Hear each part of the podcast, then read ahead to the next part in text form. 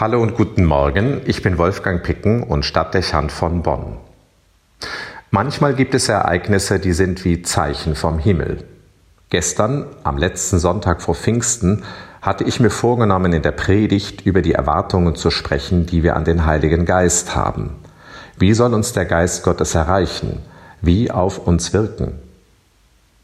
Diese Fragen waren noch nicht ausgesprochen, da flog plötzlich eine Taube von der Orgelempore der Kirche in das Mittelschiff und zog mit starkem Flügelschlag und hoher Geschwindigkeit über mich hinweg. Hinter mir drehte sie eine Runde im Chor der Kirche, den hohen gotischen Fenstern entlang, um dann wieder durch das Mittelschiff auf die Empore zurückzukehren. Diese Flugschau wiederholte sich mehrfach. Für den Prediger war es schwierig, unter diesen Bedingungen seine Ausführungen konzentriert fortzusetzen.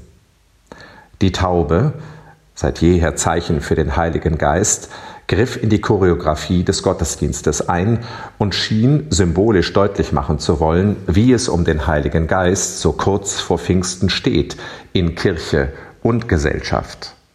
Ein Irrläufer ist der Heilige Geist, störend und unerwartet, selbst in den Momenten, wo man mit ihm rechnen sollte, eine Woche vor seinem Fest. Wenn er auftaucht, haben die Menschen nicht zuletzt auch in der Kirche zuerst Angst vor seiner Wirkung und davor, er könne sie mit seinen Gaben treffen. Sie weichen aus, zucken zusammen, fürchten, er könnte sichtbare Spuren hinterlassen. Er wird doch wohl nicht?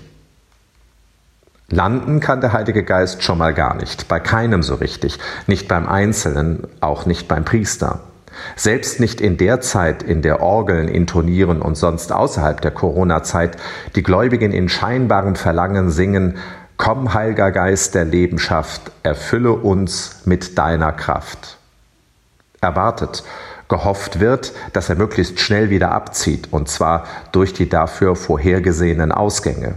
Die Wege sind festgelegt. Die einen wünschen, in Tradition erstarrt, dass er durch die Portale ausfliegt. Schließlich sind die seit Jahrhunderten dafür vorgesehen. Die Liberalen verlangen, dass er genau das nicht tun wird und die seit dem Konzil geöffneten Fenster nutzen wird.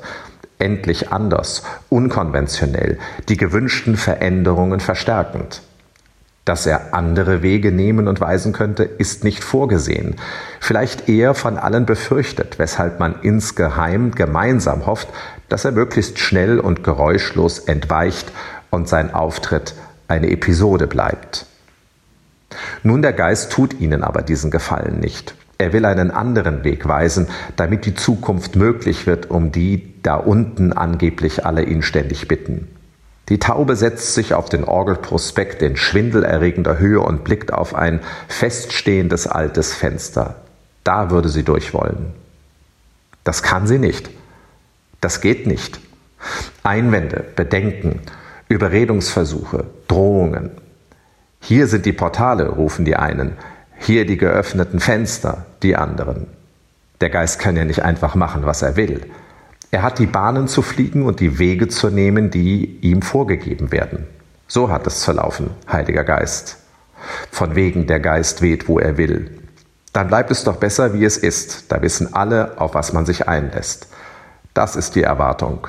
Nach Pfingsten soll es so sein wie vorher, in der Kirche und in der Gesellschaft. Auch nach Corona bitte keine Veränderungen, keine weiteren Störungen. Ein paar Tage später wird die Taube nicht mehr gesehen oder tot am Boden liegend gefunden. Armer Heiliger Geist. Wolfgang Picken für die virtuelle Stadtkirche in Bonn.